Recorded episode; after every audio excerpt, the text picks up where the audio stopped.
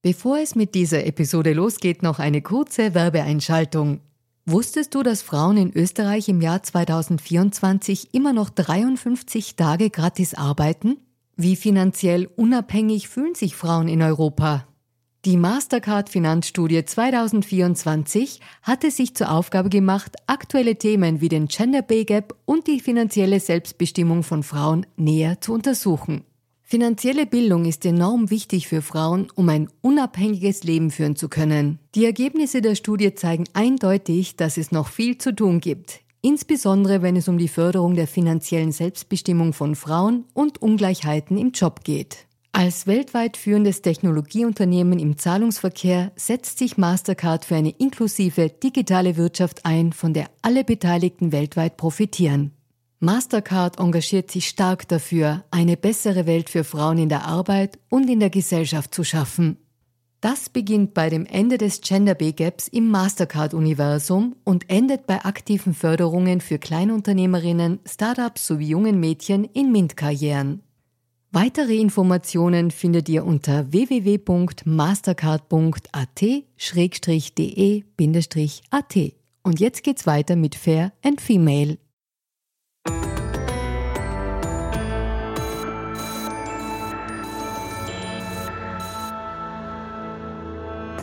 Hallo ihr Lieben, herzlich willkommen bei Fair und Female, dem Gesellschaftspodcast der Kleinen Zeitung.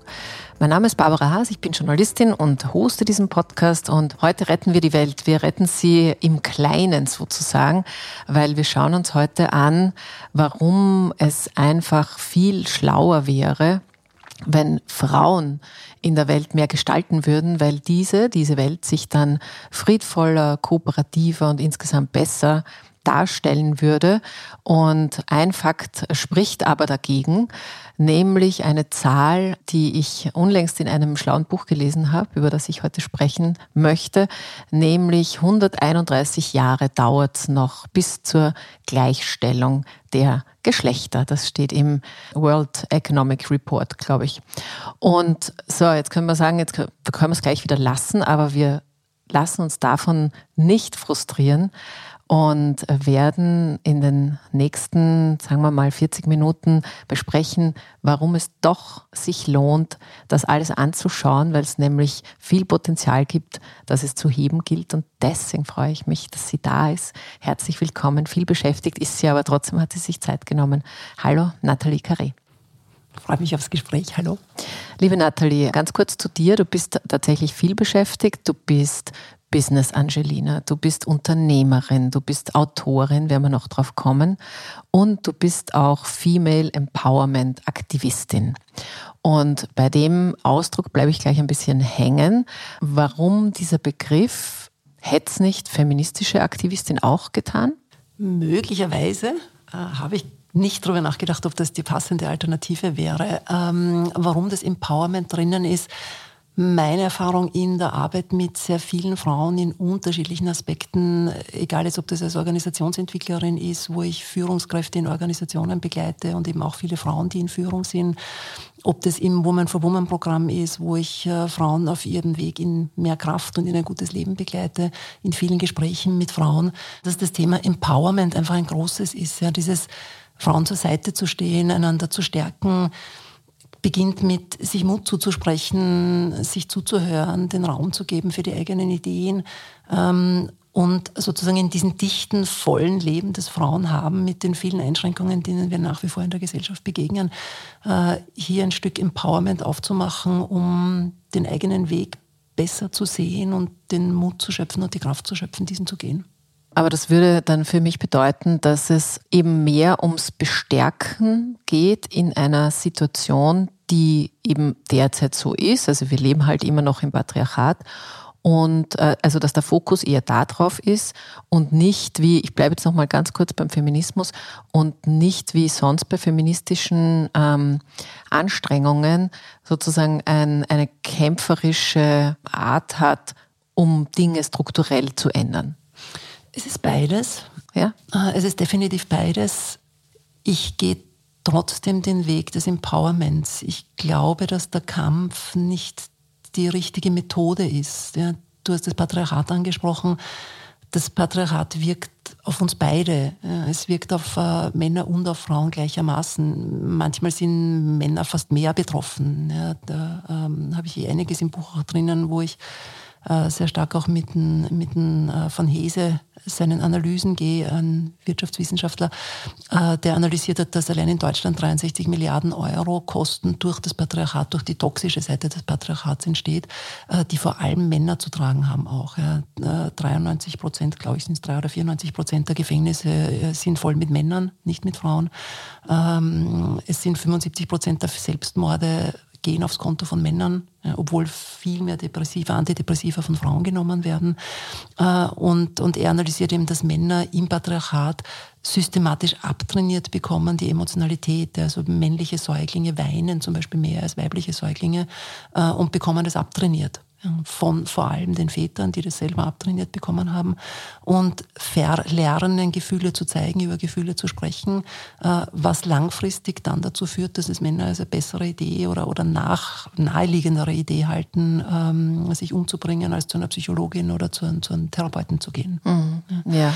Also, Entschuldigung, noch letzten Satz ja, ja, dazu. Ähm, das heißt, sozusagen, es betrifft Männer wie Frauen gleichermaßen, wie wir auf unterschiedliche Art vom Patriarchat eingeschränkt eingeschränkt sind.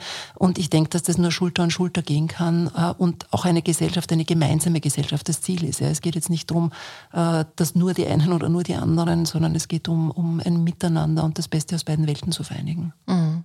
Ja, ja, verstehe. Da hast du sicher recht, dass Männer natürlich auch drunter leiden.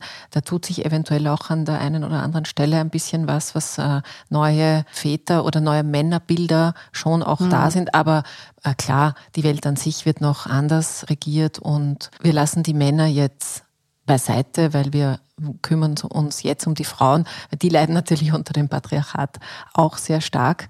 Und ich möchte über dein Buch sprechen. Das heißt Der Power-Effekt. Und wir werden gleich drauf kommen. Das ist nämlich eine, eine sehr schöne und vielschichtige quasi, nicht Anleitung, aber so ein bisschen eine, eine, eine Wegweisung, äh, wie man denn in diesen Strukturen, die eben da sind, trotzdem die eigene Kraft entwickeln kann und damit auch ein besseres Leben hat und über diese Ecke natürlich dann auch mehrere Menschen ein besseres Leben haben.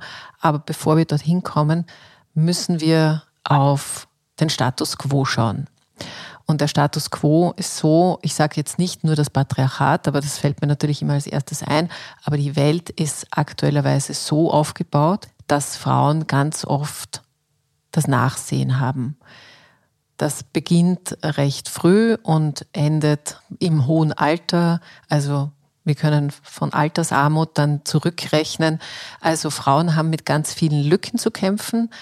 Und vielleicht benennen wir die einfach mal, damit wir weitersprechen können, wie, wie es denn besser wird. Aber warum leben denn Frauen mit so vielen Gaps und es scheint anscheinend niemand so recht zu stören? Ich schätze mal, dass es schon viele stört. Ja. Ähm, das Problem an, an äh, ich bezeichne es, dass Frauen nach wie vor systematisch Kraft geraubt wird. Und das Problem des systematischen Kraftraubens ist, dass es die einzelne Frau nicht beheben kann. Die einzelne Frau kann den Gender Pay Gap nicht beheben. Die einzelne Frau äh, kann die gläserne Klippe nicht aus der Welt zaubern. Die einzelne Frau kann die 87 Minuten täglich, die wir mehr Verkehrarbeit in der Familie oder für Angehörige leisten, nicht aus der Welt schaffen.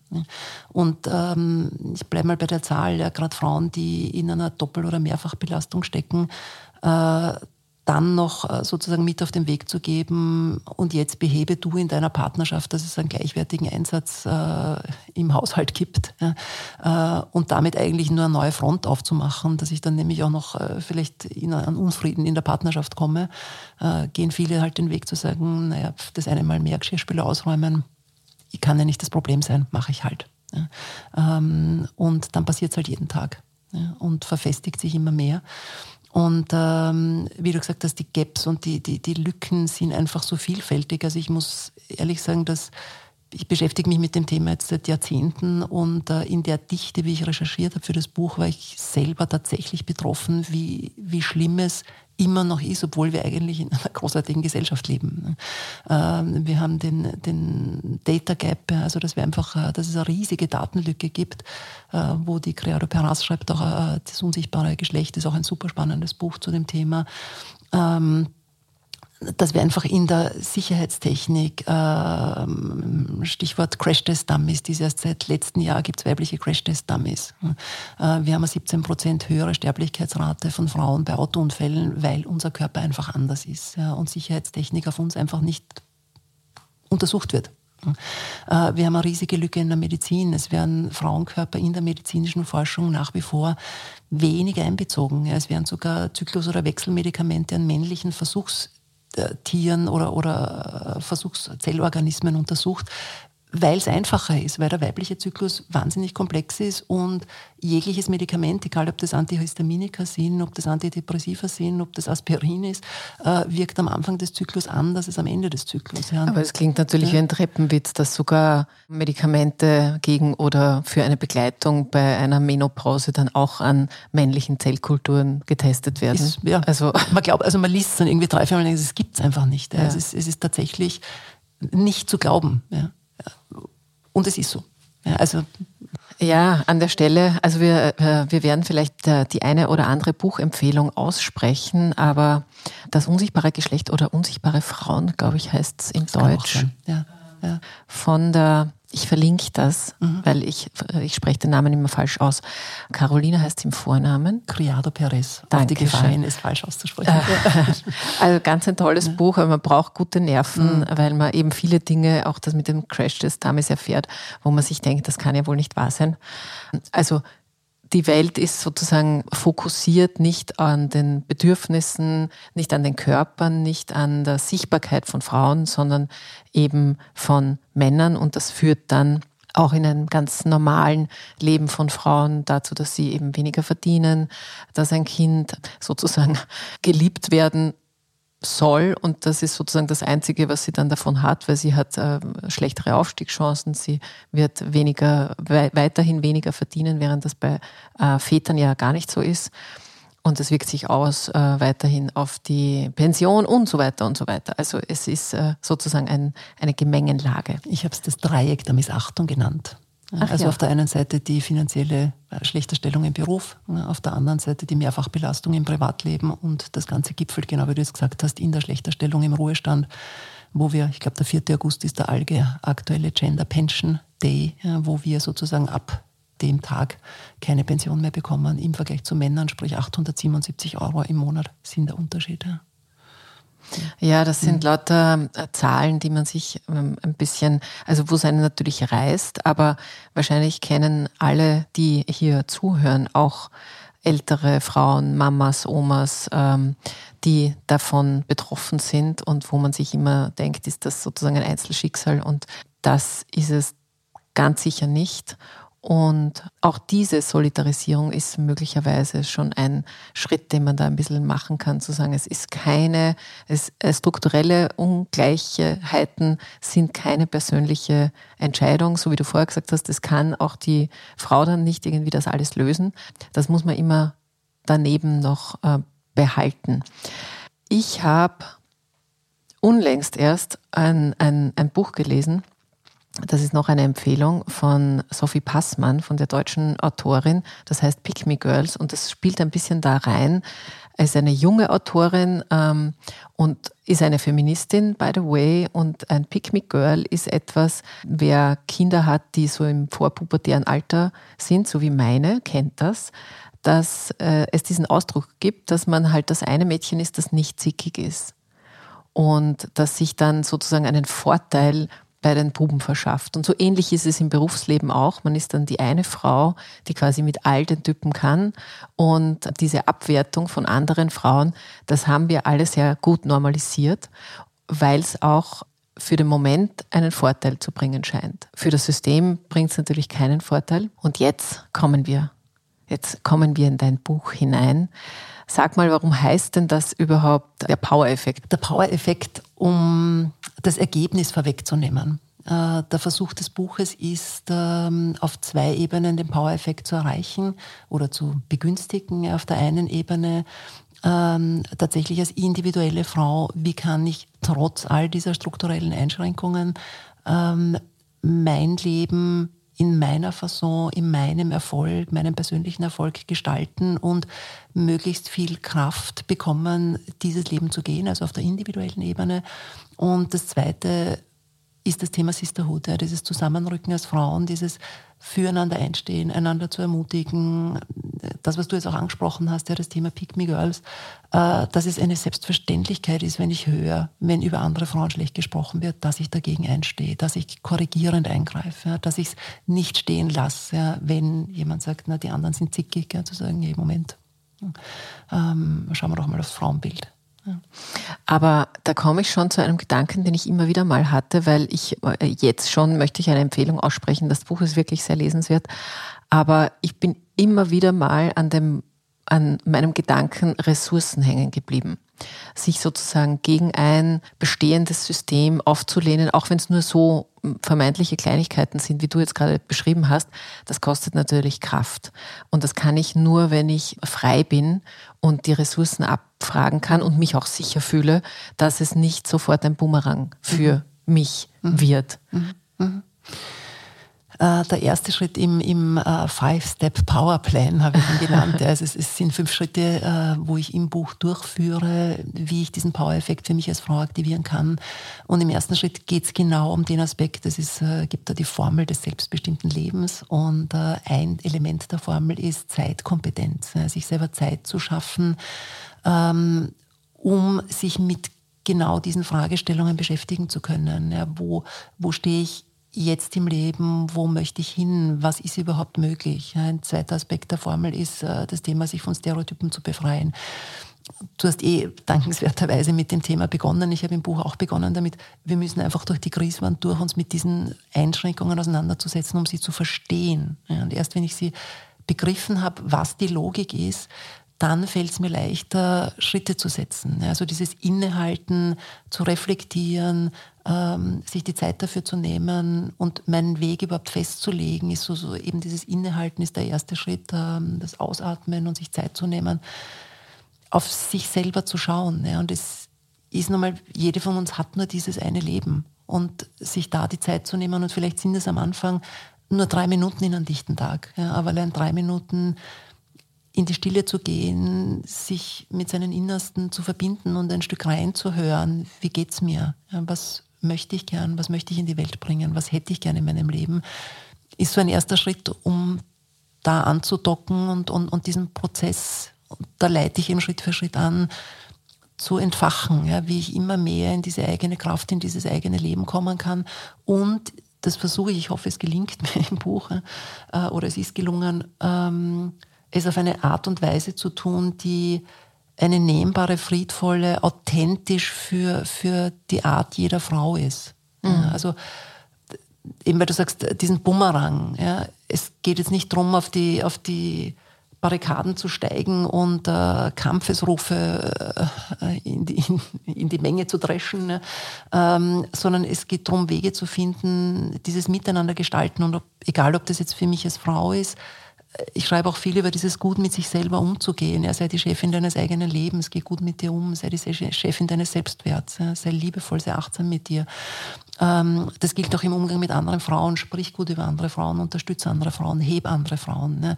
Ähm, es geht auch im Umgang mit, wir lassen sie draußen, trotzdem geht es auch im Umgang mit Männern in der Partnerschaft.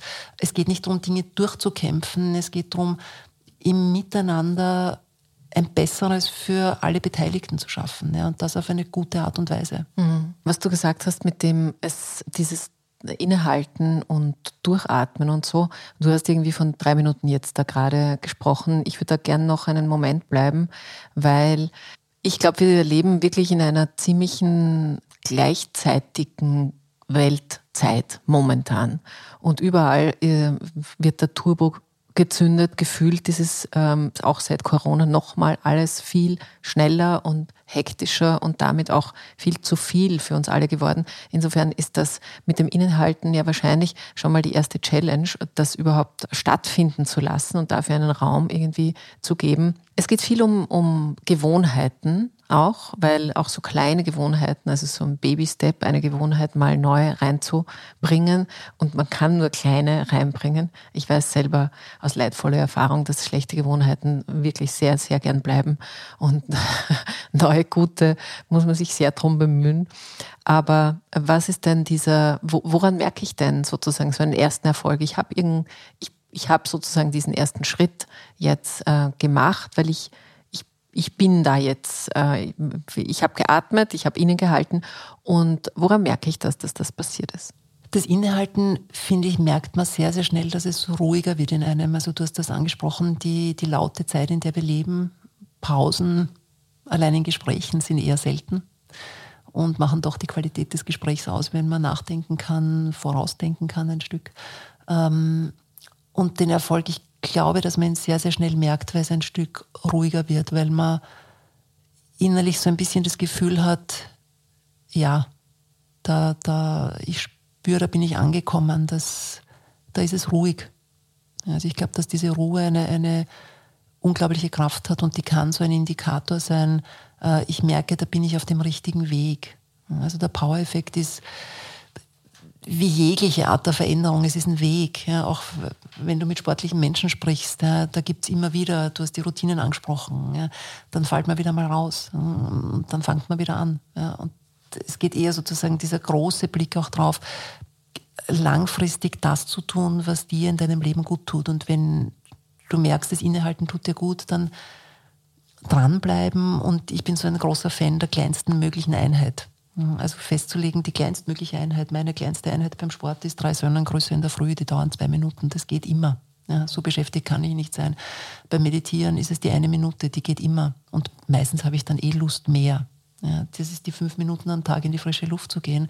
Ich gehe immer eine halbe Stunde mindestens, meistens länger. Ja, aber sozusagen der Deal mit mir selber ist diese kleinste Einheit. Und wenn ich merke, dieses Innehalten tut mir gut und es ist der richtige Weg, kleinste Einheit.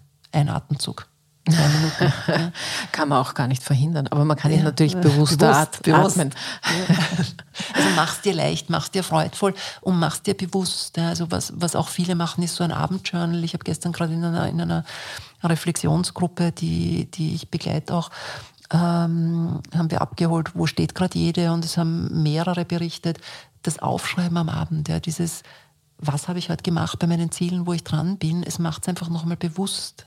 Ähm, es passiert sonst nichts damit. Aber einfach dieses Aufschreiben lässt mich die eigenen Erfolge sehen, wahrnehmen und in diese Achtsamkeit mir selber gegenübergehen. Ja, das ist gut, was du machst. Ja, was Frauen häufig tun, ja, ist dieses sich selber geißeln.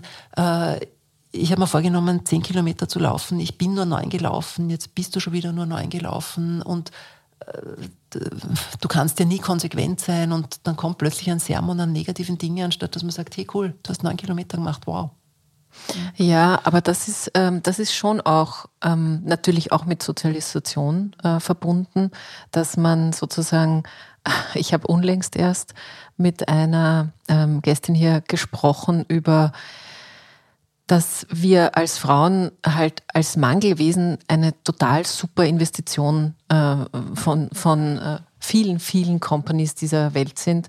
Und wenn man so gesehen wird, dass halt immer irgendwas nicht passt, dann ist das ein leichtes, das dann auch selber anzunehmen. Und dann passt nicht nur das Gesicht nicht und, oder, oder dahinter, sondern dann passt halt auch nicht das, was ich äh, leiste, was ich kann. Das ist halt, das ist ein, ein wie soll man sagen, ein sich fortpflanzendes ähm, System. Also insofern ist auch das ähm, strukturell ver, verankert. Aber ich habe einen Begriff gelesen bei dir und ich würde mich freuen, wenn du mir den ein bisschen erklären könntest, dass ich nämlich, oder jede, die das liest, die Autopilotin äh, ihres Lebens kennenlernen soll. Und ich, vielleicht kannst du sagen, was du damit meinst und mhm. wen ich dann überhaupt kennenlerne. Mhm. Wir sind ja sehr stark gesteuert von unserem Unterbewussten. Da gibt es ja unterschiedliche Studienschätzungen, aber ich glaube, wenn wir irgendwo etwas über 90 Prozent ansetzen, Unterbewusstes im Vergleich zum Bewusstsein, vielleicht sind es auch 99 Prozent, sind wir schon ganz gut unterwegs. Also der Großteil dessen, was wir tun, sind reine Automatismen, sind Routinen, Habits, wie immer wir sie nennen wollen. Und das ist eben die Autopilotin unseres Lebens. Ja, das, manche sagen Bauchgefühl dazu, manche sagen Intuition, ja, manche sagen eben Automatismen. Und kennenzulernen, was mich steuert. Ja, was sind so meine Glaubenssätze, die ich habe? Was sind Werte, die mich antreiben im Leben? Äh, Gerade Glaubenssätze und Werte sind besonders stark dafür verantwortlich für die Entscheidungen, die wir treffen ähm, und für das, was wir im Leben für richtig oder falsch halten und eben, wie gerade gesagt, auf basi basierend darauf Entscheidungen treffen. Äh, diese Werte und Glaubenssätze kommen zu 100 Prozent aus unserer Vergangenheit und haben uns in der Vergangenheit mal gute Dienste erwiesen. Ja. Oder Menschen vor uns. Viele kommen ja von unseren Eltern oder, oder nahestehenden Bezugspersonen, wo wir auch Werte und Glaubenssätze übernehmen. Und ob diese Werte und Glaubenssätze unserem aktuellen Leben und dem zukünftigen Leben, an dem wir bauen, auch gute Dienste leisten. Das ist manchmal nicht gegeben. Also wir haben manchmal Werte mit, die einfach nicht mehr hilfreich sind. Ja, wenn ich den Wert mit habe, äh, sei möglichst diszipliniert und genau. Und wenn du einen Fehler hast, dann äh, schau eben hin und analysiere bis in die Tiefe und mach das ja nie wieder. Das war vielleicht in der, vielleicht, in der Schule hilfreich, wenn ich äh, gute Notenschnitt bekommen musste, weil ich auf ein Gymnasium gehen will und mich die Eltern dahingehend gedrillt haben. Ob der Wert aber heute noch gültig ist und hilfreich ist, wenn es darum geht, ein gesundes Körperbewusstsein zu entwickeln. Ähm, Du hast angesprochen, dass wir ein gutes Objekt sind äh, als Frauen, um uns möglichst viel zu verkaufen, dass wir uns besser fühlen. Ähm, ob der Wert dann hilfreich ist, dass ich kompensieren muss und nicht in der Lage bin, mich einer gewissen Werbung zu verschließen ja, oder mir gewisse Stereotype oder Rollenbilder gar nicht mehr reinzuladen, indem ich manche Medien nicht anschaue oder mir manche Bilder gar nicht gebe. Ja.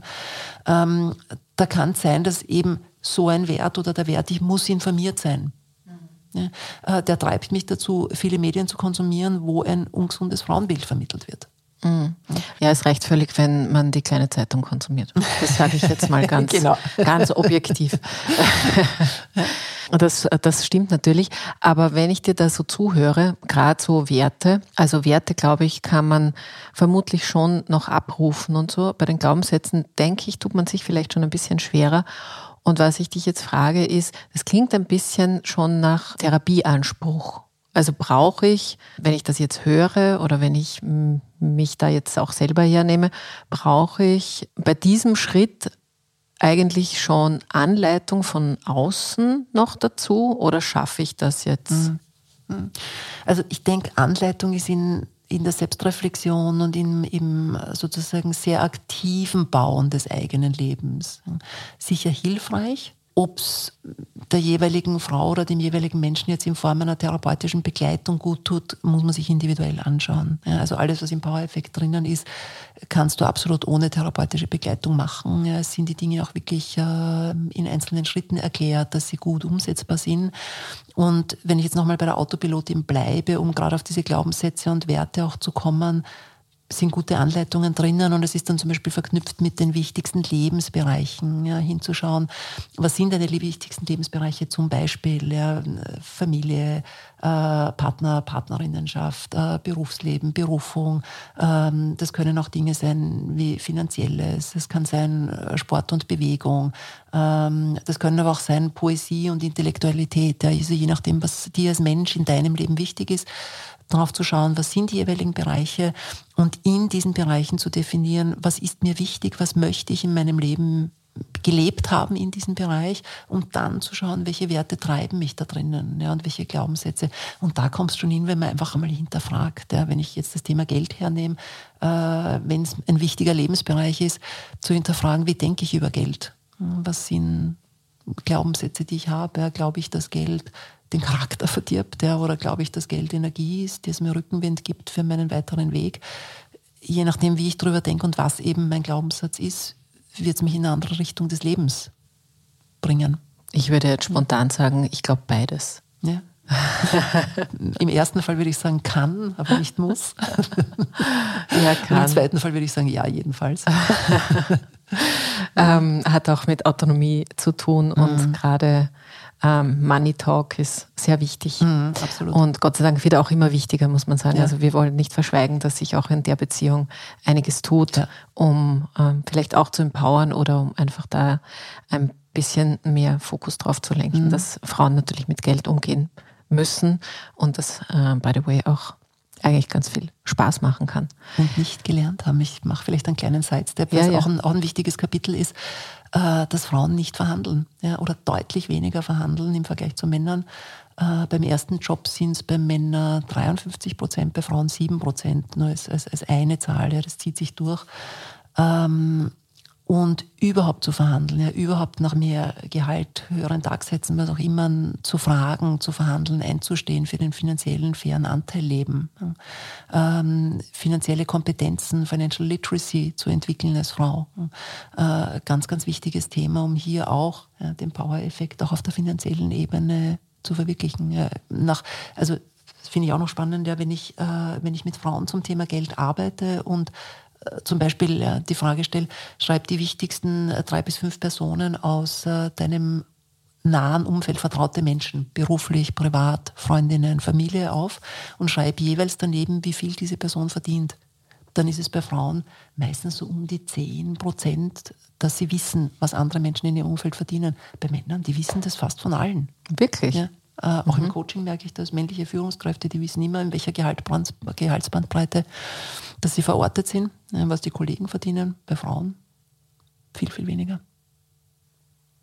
Ja. Ich habe äh, äh, erst gestern am Abend äh, mich mit Freundinnen getroffen und da war das Thema genauso, nämlich ähm, Fragen um eine, nein, genau, es war sozusagen eher so eine frustrierte Ansage von einer Freundin, die gesagt hat, und ich habe noch nie eine Gehaltserhöhung bekommen. Mhm. Und, ähm, und dann habe ich gesagt, ich bin jetzt voll auf deiner Seite, aber hast du jemals schon gefragt mhm. oder mhm. möchtest du, dass man es dir von den Augen mhm. abliest, dass du das, weil warum sollte man dir jetzt einfach mehr geben? Das ist also ist auch Medienbranche, das heißt, es ist jetzt mhm. äh, die fetten Jahre sind vorbei.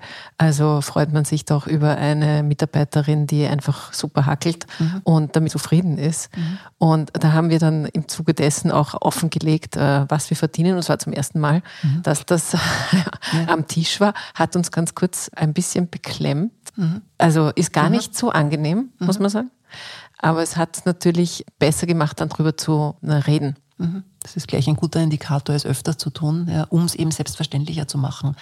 Wenn du mit genau der Beklemmung in ein Gehaltsgespräch gehst, über Geld zu sprechen, dann ist die Wahrscheinlichkeit ein Stück geringer, ja, das rauszuverhandeln, was, was dir zusteht, ja, deinen fairen Anteil, als wenn du in der Selbstverständlichkeit und Sicherheit reingehst, generell über Geld zu sprechen und in der Sicherheit was ist dein Marktwert, was ist dein Mehrwert? Das sind zwei so, finde ich, wichtige Begriffe. Ja, der Marktwert ähm, im Sinn von, was ist sozusagen, wo bin ich im Markt verortet, was verdienen andere in, in, sozusagen in der gleichen Branche für die gleiche Tätigkeit? Was ist mein Mehrwert, den ich fürs Unternehmen leiste, sich den auch bewusst zu machen? Ja, was sind die Leistungen, die ich bringe, die das Unternehmen dank meines Einsatzes hat? Ja? Und, äh, ja, und aus den beiden resultiert dann mhm. der eigene Wert, für den ich einstehen kann. Vielleicht habe ich den zweiten Schritt jetzt übersprungen, aber selbst wenn, würde ich ihn trotzdem übersprungen lassen und ich würde gern zu dem dritten Schritt gehen. Da fragst du, also der heißt jetzt ausrichten, sich ausrichten, genau. Und da geht es irgendwie so ums Ganze. Es geht um den Sinn des Lebens. Und du erwähnst da auch, dass der Sinn des Lebens nur, also wir denken nur deswegen drüber nach, was es dann sein könnte, weil das Leben halt auch endet. Also das ist halt ein, ein endliches Vergnügen hier bei uns. Und äh, noch hat kein Elon Musk irgendwas anderes erfunden, also bleibt fürs Erste auch so. Und da mache ich jetzt noch eine ganz kurze Buchempfehlung. Wirklich auch eine Empfehlung, 4000 Wochen. Das Leben ist zu kurz für Zeitmanagement. Ist ein ich glaube, Sunday Times Bestseller oder so, von einem Typen geschrieben, den ich jetzt natürlich nicht weiß, ist aber eh egal. Ein tolles Buch und da geht irgendwie 4000 Wochen, denkt man sich, ja, so viel ist das ja tatsächlich nicht, vor allem wenn man schon ein Zeitl auf der, auf der Welt ist. Aber in diesem dritten Schritt hast du eine Übung auch drinnen, unter anderem den eigenen Nachruf zu schreiben. Und nachdem wir da in Österreich sind und gerne auch ein bisschen morbid äh, mit dem Tod umgehen, gerade jetzt hier da in Wien, was habe ich denn davon, wenn ich mich in diese Perspektive begebe? Mhm. mhm. Die Perspektive ermöglicht dir, aus der von dir angesprochenen Endlichkeit zurückzuschauen. Ähm, das, ich glaube, das unter Anführungsstrichen Problem, das wir haben, wir glauben halt alle, wir werden 80, 90 und haben ein gesundes und fröhliches Alter. Und äh, also wenn ich zumindest in meinem näheren Umfeld umschaue, diejenigen, die jetzt um die 80 und 90 sind, äh, haben es nicht alle so gut erwischt, obwohl sie gut gelebt haben und vieles beigetragen haben. Äh, das heißt, was kommt und wie lange es dauert, ob wir 30, 50, 70, 90 werden, das steht halt in den Sternen oder gar nirgends. Äh, und wenn ich an diese Endperspektive gehe, ermöglicht es mir, einmal viel bewusster zu schauen, okay, im besten Fall habe ich jetzt vielleicht noch 40 Jahre äh, und was möchte ich in dieser Zeit gelebt haben? Was, äh, was soll mein Leben für mich gekonnt haben oder was, was muss ich getan, gegeben haben, dass ich sage, das war ein erfülltes Leben, das war gut. Ja, da es von der äh, Bronnie Ware, diese fünf Dinge, die, die Sterbende bereuen, ist auch, finde ich, ganz schönes Buch ähm, die eben Sterbende interviewt und das Spannende ist, da liegt niemand und sagt, ich bereue, dass ich nicht äh, X, Y oder Z noch gemacht habe, äh, unabhängig jetzt ob von Arbeit oder nicht, sondern was die meisten Menschen bereuen, ist zu wenig Mut gehabt haben, ja, zu wenig das eigene Leben gelebt zu haben, zu wenig Zeit mit ihren lieben Menschen verbracht zu haben, zu wenig gegeben zu haben. Ja, das sind Dinge, die Menschen eher bereuen. Und wenn ich an diese Endperspektive gehe, fällt es mir leichter, diesen Blick einzunehmen. Verstehe. Und weil du jetzt gegeben gesagt hast, da fällt mir äh, was ein, was ich auch äh, bei dir gelesen habe und äh, was prinzipiell ja immer ein bisschen Frauen unter Anführungszeichen positiv unterstellt wird, dass sie, das ist sozusagen das gebende, das fürsorgliche, aber auch das gebende Geschlecht. Also wir geben sehr gerne und fühlen uns damit auch äh, wohl und quasi im, im, äh, in der Folge dieses Gedankens machen wir das natürlich auch sehr gern und deswegen machen wir es auch gern unbezahlt. So, aber du schreibst, dass die Givers auch die erfolgreicheren Menschen sind oder werden. Genau. Warum ist das so? Genau. Das ist ein, ein, ein wahnsinnig spannendes Thema. Da beziehe ich mich auf den Adam Grant, seine Studien. Ähm, der hat auch das Buch im Deutschen ist es Geben und Nehmen, auch, auch lesenswert. Ähm, die Essenz, die ich für mich daraus gezogen habe und die ich persönlich bahnbrechend finde, genau auf das Thema, das du es ansprichst. Ähm, Givers sind erfolgreicher im Vergleich zu wem. Ja, es gibt auch noch Takers, also Menschen, die nehmen und Matchers, das sind diejenigen, die so auf Ausgleich gehen. Also solange du mir gibst, gebe ich dir auch. Wenn du aufhörst, höre ich auch auf. Und Givers eben diejenigen, die geben. Und das finde ich, unfassbar spannende ist. Ja, äh, es ist sozusagen eine Art Normalverteilung, wenn man sich in Unternehmen anschaut, wer ist erfolgreicher. Und die Givers liegen sowohl am Anfang als auch am Ende der Kurve. Sprich, die Givers sind auf der einen Seite die erfolgreichsten Menschen, aber auch die erfolglosesten. Und das Bahnbrechende finde ich, die Untersuchung, die da in die Tiefe geht, was macht den Unterschied aus? Und das spricht jetzt an dem auf, wir geben so gern und nehmen dafür nichts. Ähm, die erfolgreichen Givers sind diejenigen, die sich abgrenzen können, die Nein sagen können, vor allem wenn sie mit Takern zu tun haben. Und der zweite Aspekt, und den finde ich noch wichtiger, äh, die erfolgreichen Giver und Giverinnen fragen selbst um Unterstützung. Und da schreibe ich dann auch weiter, dass diese Unterstützungskultur gerade etwas ist, was wir Frauen, wenn wir sie pflegen, extrem gut leben können. Das ist so ein unglaublicher Power-Effekt, den wir als Frauen haben und ein Asset, dass wir einander unterstützen können und es gerne tun. Und wenn wir und eben der Unterschied ist nicht nur um Unterstützung äh, anbieten, sondern auch um Unterstützung bitten. Wenn ich zu dir komme und sage, Barbara, kannst du mir bitte bei Projekt X helfen? Ja, ich habe das Thema, äh, kannst du mich dabei unterstützen und es teilweise sogar offen lasse. Ja, was ist die Unterstützung, die du mir geben kannst dafür?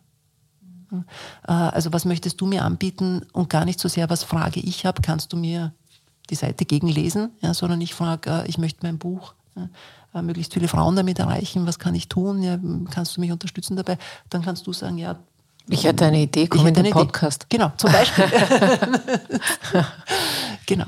Okay, aber das finde ich schon, das finde ich schon interessant. Also auch was du jetzt gesagt hast über diese äh, Verteilungsstückchen ähm, am Ende und am Anfang, weil ich könnte mir schon vorstellen, dass da wieder die Struktur sehr stark wirkt, dass man eben das mit Liebe gibt und dass das deswegen sozusagen, das ist dann schon genug wert für mich. Das muss ich dann nicht erst noch vergüten. Und gerade in, in Unternehmen, also mache ich jetzt wieder einen beruflichen Switch ist das natürlich, dann denkt man sich vielleicht, okay, aber ich habe dafür viel Spaß in der Arbeit und, und, und mehr würde mir ja gar nicht mehr zustehen. Ich kann jetzt nicht auch noch fragen, wenn ich eh schon so ein super Team geformt habe und wenn ich eh schon so super Ergebnisse habe, dann kann ich nicht auch noch um, um noch mehr Geld oder sowas zu fragen oder etwas nicht zu tun. Mhm. Das ist, ja, naja, aber das ist ein, ein Gedanke. Mhm, ich hatte ja. das einmal, ich hatte das ganz lang so, dass ich mir dachte, in einem Unternehmen, es ist so lustig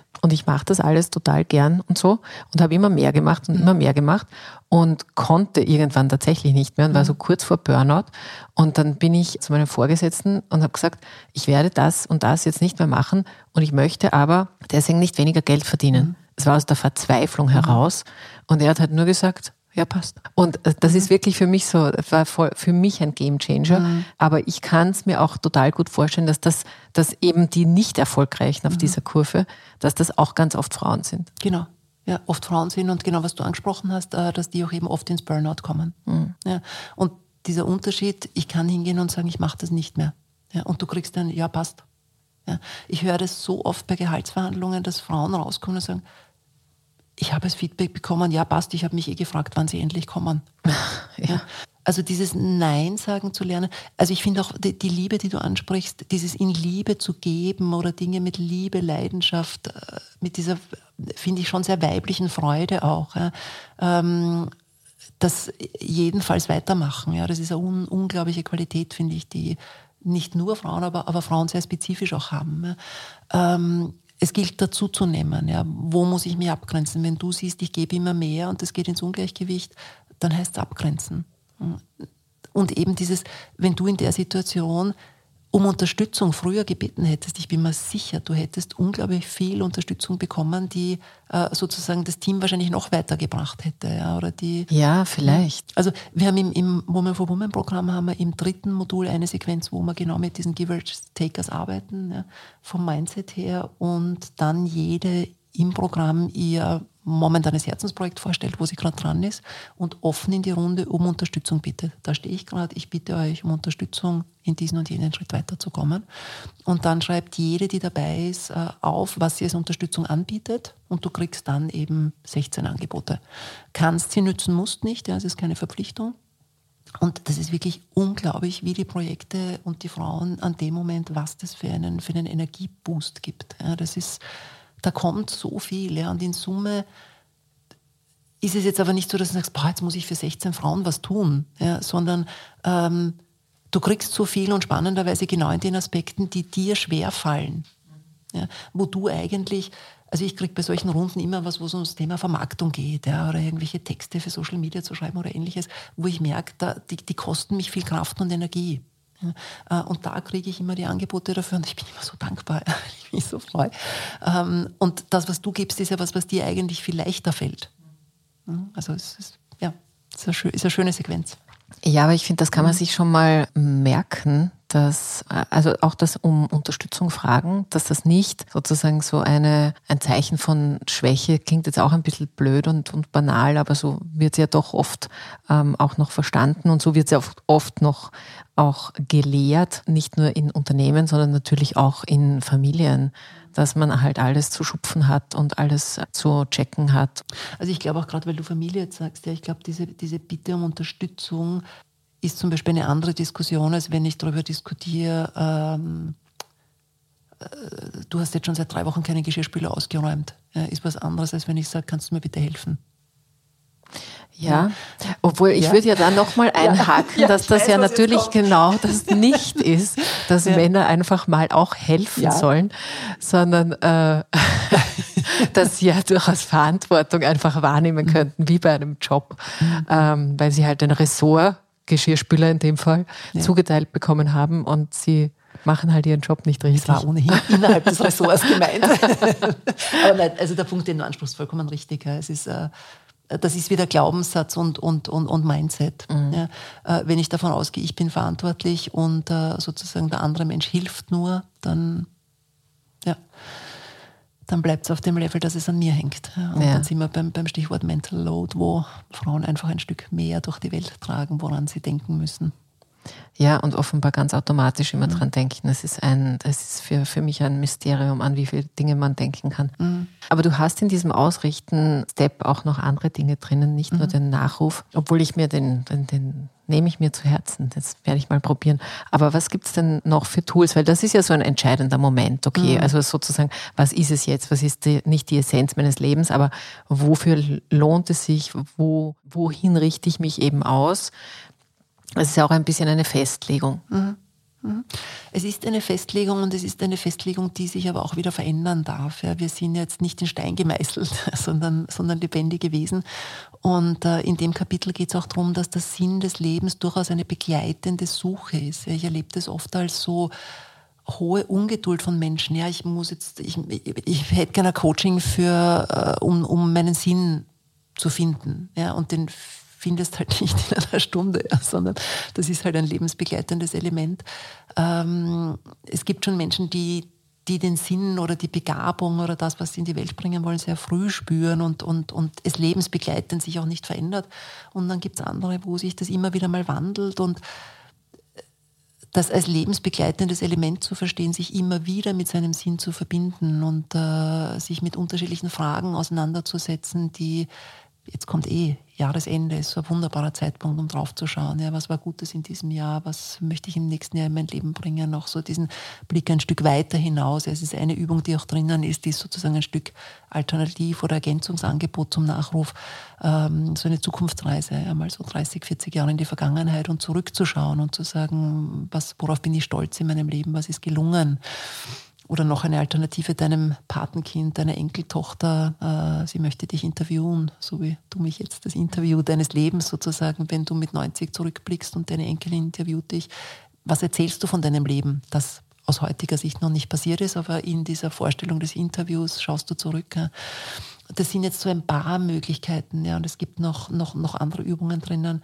Ähm, das Ikigai ist eines, was, ähm, was ich auch einen schöne, schönen Blickwinkel finde, wo du in vier Kreisen drauf schaust, äh, was ist sozusagen die Essenz deines Lebens, ja, wo du schaust, was, was erfüllt mich, was macht mir Freude, was mache ich gern. Es gibt einen Kreis, wo du schaust, ähm, wofür werde ich bezahlt. Äh, es gibt einen Kreis, wo du schaust, was ist mein Beruf, wofür bin ich tätig, was tue ich ähm, und einen, was kann ich gut, was sind meine Talente, was sind meine Fähigkeiten. Und in den Schnittmengen äh, siehst du eben deinen Beruf, deine Berufung, äh, deine Leidenschaften und das sind Bausteine deines Lebens. Also es geht viel im Power-Effekt um Bausteine ähm, zu sammeln, aus unterschiedlichen Blickwinkeln anzuschauen, viel auf deine Stärken, auf deine Gaben zu schauen. Was sind die Ressourcen, die du hast? Ich, ich verwende auch den Begriff von Viktor Frankl, diese vollen Scheunen. Ähm, immer wieder reinzulegen in deine vollen Scheune, diese Kraft, die du hast, die Stärken, die du hast, die Fähigkeiten, die du hast. Ähm, und sich die immer wieder bewusst zu machen und die sind Bausteine deines Sinns, ja, also sozusagen besondere Gaben und Talente, die wir haben oder Dinge, die uns besonders Freude machen, mit, mit Herzensglück erfüllen. Ja, das sind alles Bausteine, die sozusagen dieses Bild des eigenen Sinns formen und, und durchs Leben transformieren. Das, wie hat das jetzt geheißen, das asiatische Iki Ikigai? Ikigai, ja genau. Das ist, glaube ich, eine ganz schöne Möglichkeit, da mal hineinzugehen, weil es tatsächlich auch ein bisschen Anleitung ist und man, man, man kriegt dann vielleicht auch in, in der Beschäftigung, das kann sich ja auch sozusagen wie heißt das, die Wege entstehen im Gehen. Mhm. Also, ja. also es kann sich auch dann, dann da entwickeln. Nathalie, was sage ich denn da? Ah ja, genau. Eins ist beim Ausrichten noch dabei, das steht im Untertitel, quasi, wie man sich den Platz in der Welt gestaltet. Und das finde ich natürlich schon wieder eine Challenge, weil der, der, Platz in der Welt ist, äh, also es kommt gleich nach Sinn des Lebens. Warum ist es wichtig, darüber Klarheit zu kriegen, was mein Platz in der Welt ist? Ich denke, es gibt dir die Wurzeln im Leben, die du brauchst, um kraftvoll zu agieren, zu sein. Wenn ich weiß, was der Platz ist, wo ich mich wohlfühle, wo ich in mir und für mich sicher bin und wo ich meine Gaben und Talente entfalten kann. Und für mich gehört ja zum Platz in der Welt auch, wie bin ich in der Welt? Also sozusagen mein Platz und wie gestalte ich diesen Platz aus? und das Wie ist, wie gehe ich mit mir um, wie gehe ich mit anderen Menschen um, was gebe ich in der Welt. Ähm, wenn ich diese Dinge ein Stück klarer habe, dann bin ich sicherer, sicherer in mir, sicher, welchen Weg ich gehen möchte, sicher, wofür ich einstehen möchte. Aber ich würde da ein bisschen dagegen halten, weil du das jetzt schon ein paar Mal gesagt hast, dass man sich halt, also äh, du jetzt, jetzt hast gerade sicher gesagt, aber auch, wo man sich halt wohlfühlt und so. Und, und da schwingt ein bisschen für mich so Geborgenheit auch mit. Und ich denke mir aber, also ich bin überzeugt davon, dass ähm, Wachstum und Entwicklung natürlich auch mit Grenzen zu tun hat, die ich, wo ich dann dran kratze. Also wenn ich mich immer nur mhm. dorthin zurückziehe, ja. wo es gerade fein mhm. und äh, Whirlpool-mäßig gute Temperatur hat, dann tut sich auch nichts mehr mhm. in, in mir als Person, oder? Mhm. Dann, dann aber Wachstum ist ja genau das Schöne, finde ich. also sozusagen dieses, das wäre so ein Stück dieses, äh, hey, spannend kann ich noch nicht.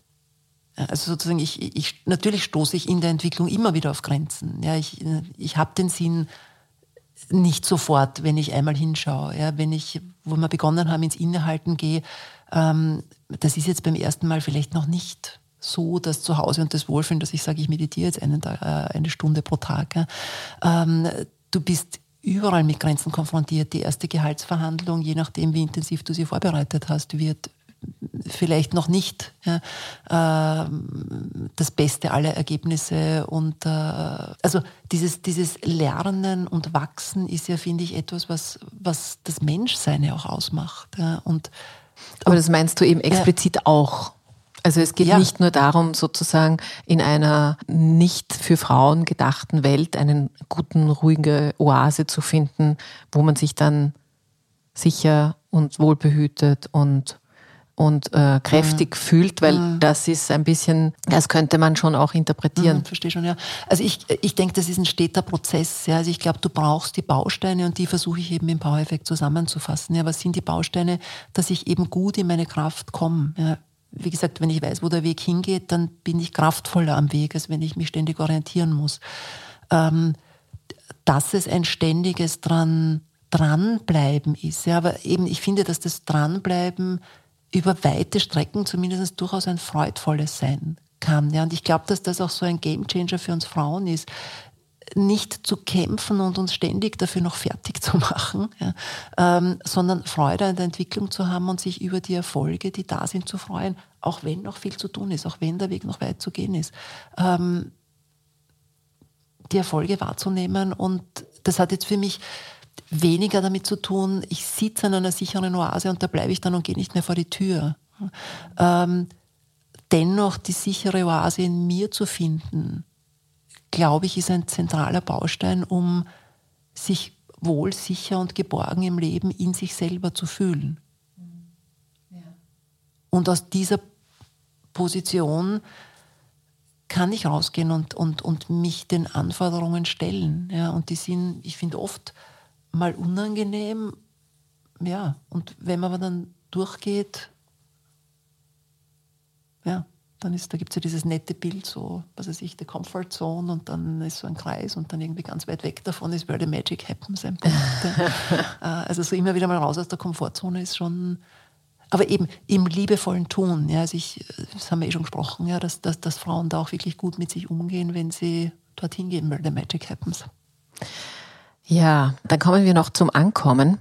Ähm, dort ist ein Begriff drinnen, den ich sehr mag, weil er mir, weil er mir eigentlich immer gut geholfen hat. Der Begriff heißt Selbstverantwortung. Und ähm, das ist jetzt äh, schon ein bisschen anknüpfend an das, was du jetzt gerade gesagt hast, dass du natürlich es schon in der Hand auch hast. Also du hast, wenn du, du, du bist gut zu dir und du magst dich nicht ständig abwerten, das ist sozusagen bisher gelungen aber dann hast du natürlich deine Schritte und deine Entwicklung und auch die Geschwindigkeit, ähm, wie, da, wie das passiert. Und ich muss jetzt einen kleinen Einschub machen. Das alles kann man natürlich nur machen, wenn man die Ressourcen hat. Also wenn du sozusagen ähm, mit ähm, eine Alleinerzieherin mit drei kleinen Kindern bist und du bist sozusagen so damit beschäftigt, das Leben gerade abzuarbeiten, dann dauert das wahrscheinlich länger, bis du an dem Punkt bist, wo du sagst, okay, ich bin einfach, ich habe jetzt Zeit und bin gut für mich, weil da passiert zu viel drumherum, wo du funktionieren musst. Ich glaube, so ehrlich muss man sein, dass das natürlich ein bisschen eine luxuriöse Draufsicht auf das Leben von Frauen ist, oder? Ein, ein, ein Ja und Nein. Ähm, ich würde mir gerade für Frauen in solchen Situationen, in den schwierigen Situationen wünschen, dass sie möglichst viel davon mitnehmen können ähm,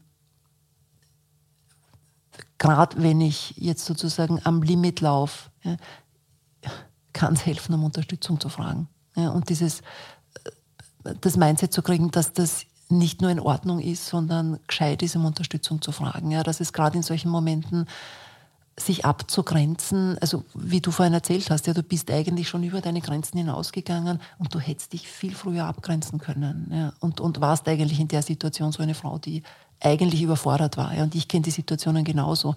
Und hier äh, bewusster zu sein, früher für, für das eigene gute Leben einzustehen. Ja, gerade diesen vierten Schritt, dieses Ankommen, das du jetzt angesprochen hast, da gibt es die Pyramide der Kraft äh, wo es eben, du hast gesagt, um Selbstbewusstsein sehr stark geht, ja, um Selbstvertrauen.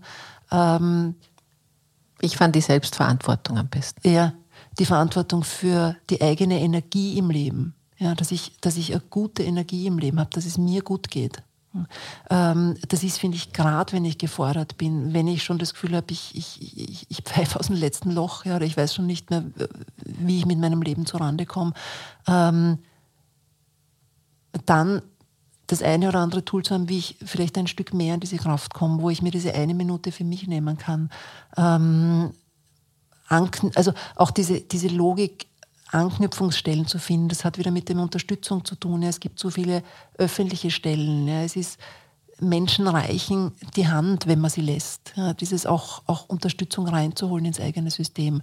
Ähm, sich zu solidarisieren, das Thema Sisterhood. Ja ich habe ein, ein, ein Interview mit der, mit der äh, Katharina Mader ähm, als, als Buchbonus auch drinnen. Ja, die arbeitet sehr stark zum Thema auch diese strukturelle äh, Benachteiligung, dass wir zum Beispiel einfach unter, für, für Kinder unter drei Jahren nur für 29 Prozent äh, der Fälle, also der Kinder, nicht der Fälle, äh, Kindergartenplätze haben. Ja, das heißt, äh, bis zum Alter von drei Jahren ist es systematisch überhaupt nicht möglich, dass alle Kinder in eine Betreuung kommen ja, und sozusagen Gleichberechtigung möglich, überhaupt möglich wäre technisch. Ja.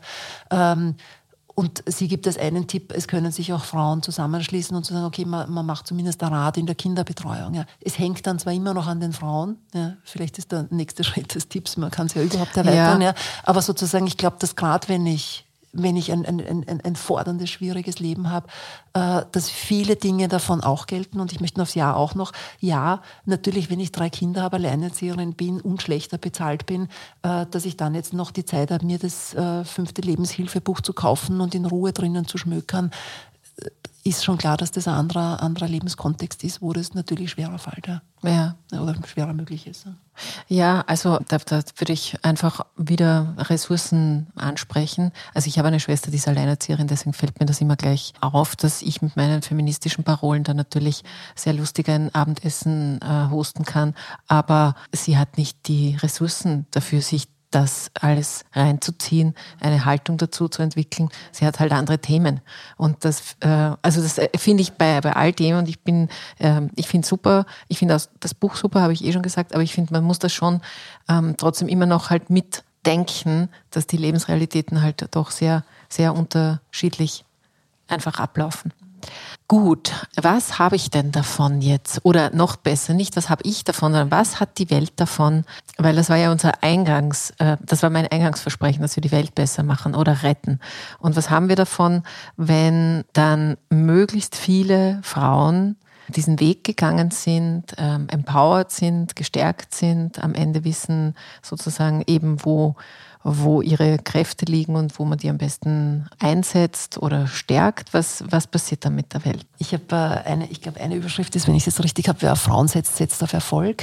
Äh, dass Frauen manche Dinge anders tun, Äh, Frauen haben zum Beispiel viel höhere Auswertungen im Bereich Führungsfähigkeiten, Führungseigenschaften, ähm, dass Frauen stärker auf Kooperation setzen, in der Zusammenarbeit mit Menschen äh, mehr Raum schaffen, dass höhere Meinungsvielfalt herrscht. Ähm, wir haben beim Thema Startups zum Beispiel, gibt es äh, reichlich Untersuchungen, dass frauengeführte Startups die besseren finanziellen Ergebnisse erwirtschaften. Äh, wir wissen, dass Frauen besser durch Krisen steuern. Wir wissen, dass äh, Frauen zum Beispiel auf Finanzmärkten äh, achtsamer agieren. Also es gibt weniger Preisblasen auf, auf Märkten, wo weibliche Wertpapierhändlerinnen aktiv sind, also Wertpapierhändlerinnen ohne weiblich. Ähm, und das heißt, wir sehen einfach in ganz, ganz vielen Bereichen, dass Frauen äh, Gesellschaften, Unternehmen und da, wo sie tätig sind äh, oder zumindest mittätig sind, ähm, bessere wirtschaftliche und soziale Erfolge erzielen. Und äh, wir hätten davon, wenn Frauen mehr mitgestalten, dass die Welt in Summe wahrscheinlich einfach ein Stück besser wird. Nicht zuletzt, weil Frauen keine Kriege anfangen oder fast keine im Vergleich zu Männern. Ja, wenn man, na klar, kommt jetzt immer irgendeiner, der irgendeine griechische äh, Geschichte erzählt oder sonst was, der sagt, aber das war, das war auch eine Frau und die war, und Johanna von Orleans war auch eine Frau. Aber an sich, ähm, gerade wenn man jetzt so durch die Welt schaut, sind, glaube ich, Jahrzehnte oder vielleicht schon Jahrhunderte vergangen, wo es eigentlich ausschließlich Männer Kriege angezettelt haben. Und Nein, das erzähle ich jetzt nicht, weil es eigentlich ein bisschen grauslich ist, warum Wladimir Putin diesen Krieg angezettelt hat. Aber da, da gab es so eine, das kann man nachgoogeln, wenn man möchte. Ähm, das ist ein russischer Witz sozusagen über die Ukraine und er hat mit Vergewaltigung zu tun. Also wer sich darin noch äh, intensivieren möchte, was da auch für ein Geist da immer ist und wie das alles ähm, zusammenhängt am, am Leider Gottes. Okay, gut, aber wir schließen das, ähm, diesen, diese Besprechung und dieses Gespräch schön ab. Und ich hätte noch einen Fun Fact. Ich, hätte, ich habe einen Fun Fact bei dir äh, entdeckt und den finde ich super, weil ich hier auch schon öfter zum Thema äh, geschlechtergerechte Sprache und Gendern und, und so quasi, ja, also nicht braucht man das. Die meisten Menschen, die da sind, die ähm, stellen das nicht in Zweifel, aber nicht alle.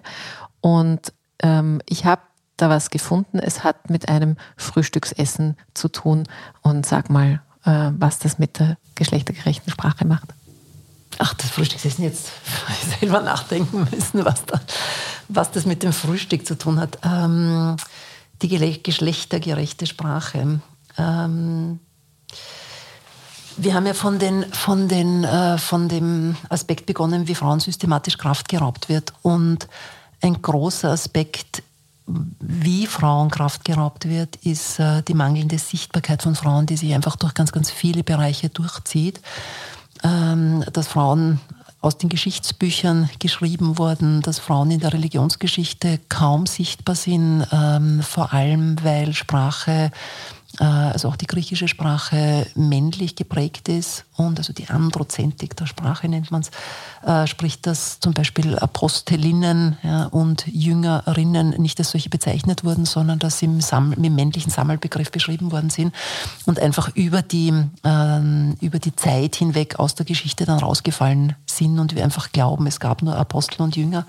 Und das zieht sich einfach in ganz vielen Bereichen durch, geht bis dahin, dass wir zum Beispiel Straßennamen sind zu 90 Prozent äh, männlich, also Straßennamen, die einer Person gewidmet sind. Bei Schulen ist es das Gleiche.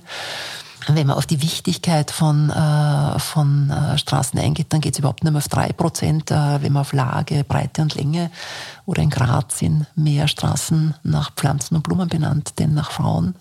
Also diese, diese mangelnde Sichtbarkeit von Frauen ist einfach, es zieht sich durch in, in alle Bereiche. Wenn ich in die Google-Bildersuche einsteige äh, und nach zum Beispiel, das ist für 45 Berufsgruppen analysiert worden, wenn ich CEOs suche, kommen 11 Prozent Bilder von Frauen. Tatsächlich haben aber knapp 30 Prozent äh, CEOs. Das gleiche ist bei Autorinnen. Da in Amerika aber. In Amerika ist das, genau. ja. äh, bei Autorinnen war die Zahl, ich glaube, 26 Prozent sind äh, und 56, na, 26 Prozent werden ausgespielt und 5, 56 Prozent sind ja. Oder ich habe für einen Vortrag jetzt einmal gesucht, eine Dirigentin als Stockbild gibt es einfach nicht. Also es gibt nur Dirigenten, wenn ich Dirigentin suche. Ähm, und sozusagen kann man jetzt sagen, ja, ist ja nicht so schlimm, dann heißen halt die Straßen irgendwie. Ähm, äh, sozusagen Blickwechsel, was wir auch sehen, wenn Frauen Frauen sehen, sind sie erfolgreicher. Ja, also wenn zum Beispiel in Seminarräumen Star Wars Poster äh, gegen geschlechtsneutrale Bilder ausgetauscht werden, dann sch äh, schneiden äh, Frauen besser ab bei Prüfungen, Tests oder Ähnlichem. Ja. Ähm, wenn in Schulbüchern Wissenschaftlerinnen äh, oder Frauen in Berufen vertreten sind, dann äh, tendieren Mädchen eher dazu, diese Berufe auch zu wählen, als wenn Frauen nicht sichtbar sind. Und letzter Fakt, äh, wenn Frauen äh, selbst eine erfolgreiche Frau sehen oder an sie denken, halten sie zum Beispiel kraftvollere oder längere Reden, das auch von anderen so wahrgenommen wird. Also wenn Frauen und Mädchen andere erfolgreiche Frauen sehen und wahrnehmen, dann sind, trauen sie sich selber mehr zu und sind auch erfolgreicher. Also es ist essentiell für weiblichen Erfolg, ähm, dass wir erfolgreiche Frauen sehen. Ja, und wenn unsere Töchter Robotikingenieurinnen werden sollen, dann müssen sie auch wahrnehmen können, dass es diesen Beruf für sie auch gibt, dass das möglich ist. Und da kommt jetzt der, der Schritt sozusagen zur, zur gendergerechten oder, oder zur äh, geschlechtergerechten Sprache. Äh, ich glaube, es geht per se nicht um den einen oder anderen Doppelpunkt, Sternchen oder sonstiges. Das ist nur ein Ausdruck dessen, ähm, was wir in der Sichtbarkeit brauchen. Wir müssen Frauen sichtbar machen, um Frauen zu ermutigen und zu bestärken. In welcher Form das in der Sprache passiert, ich glaube, das ist die sekundäre Diskussion. Ähm, und ich habe den Eindruck, dass dieser Grundzusammenhang kaum bekannt ist, weil wir haben immer noch um die 50 Prozent auch Frauen, die Gendern als sehr unwichtig erachten. Und ich denke, das liegt einfach daran, dass dieser Zusammenhang, was es bedeutet, wenn Frauen Frauen nicht sehen und nicht wahrnehmen können, was das für das Leben von Frauen bedeutet. Und ich glaube, das ist das Wichtige am Thema gendergerechter Sprache. Und was du jetzt sozusagen ein bisschen aufgelegt hast, das Thema Frühstück. Äh, ich höre ja schon immer wieder, naja, das Gendern ist wahnsinnig kompliziert. Ja, ähm, und auch so schwer auszusprechen. Ja, und das ist das mit dem Frühstück. Äh, also jeder, der den, den und jede, die den Begriff äh, Spiegelei sagen kann, äh, kann auch LehrerInnen sagen. Also sozusagen diese Pause verwenden wir auch in anderen Wörtern. Mhm. Und wenn wir Spiegelei sagen können, können wir auch gendern. Weil wir sagen ja nicht Spiegelei, genau. sondern wir sagen Spiegelei. Genau. Ja, also das ist so diese kurze Pause. Und ja, und ich denke, dass man beim, beim, beim Thema Sprache, Sprache ändert sich. Ja, wir haben jetzt gerade vorher über einen neuen Ausdruck für Hose gesprochen oder es gibt was auch immer, ja, Digitaldiät, Mediendetox, eben die Robotikingenieurinnen, es gibt ständig neue Worte, die in die Sprache kommen. Ähm, und ich glaube, wir können, also wenn wir einen gesellschaftlichen Konsens finden dazu, dass wir Frauen gleich, äh, gleichwertige Chancen geben wollen und dass wir alle dafür einstehen wollen, dass unsere Töchter, Nichten und Enkelingen äh, gleiche Chancen haben, in der Welt zu entscheiden und sich zu entwickeln, dann glaube ich, ist die Anpassung der Sprache, äh, wo beide Geschlechter sichtbar sind, äh, einfach nur die logische Folge. Und mhm. das Wie, ja, da kann man sicher einen Konsens finden, wenn man möchte. Ja, wenn man möchte. Also wir mhm. möchten ja jedenfalls. Mhm. Liebe Nathalie, das war sehr schön und hat mir viel Spaß gemacht. Der Power-Effekt, sage ich jetzt nochmal, jetzt sage ich mal, wo das erschienen ist, im Kneip Verlag. Und da ist so ein Button oben auf dem Buch.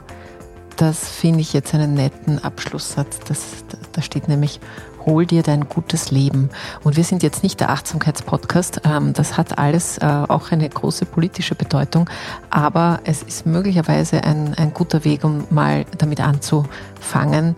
Danke fürs Dasein, liebe Nathalie. Ich danke dir. Danke fürs schöne Gespräch. Und bei euch sage ich auch ganz lieben Dank, äh, dass ihr dabei geblieben seid. Die Bücher, die ich da, die wir da so bunt gestreut haben, abseits von dem von der Nathalie, die werde ich natürlich in den Shownotes verlinken und ich freue mich, wenn ihr nächstes Mal wieder dabei sein wollt. Alles Liebe und Baba.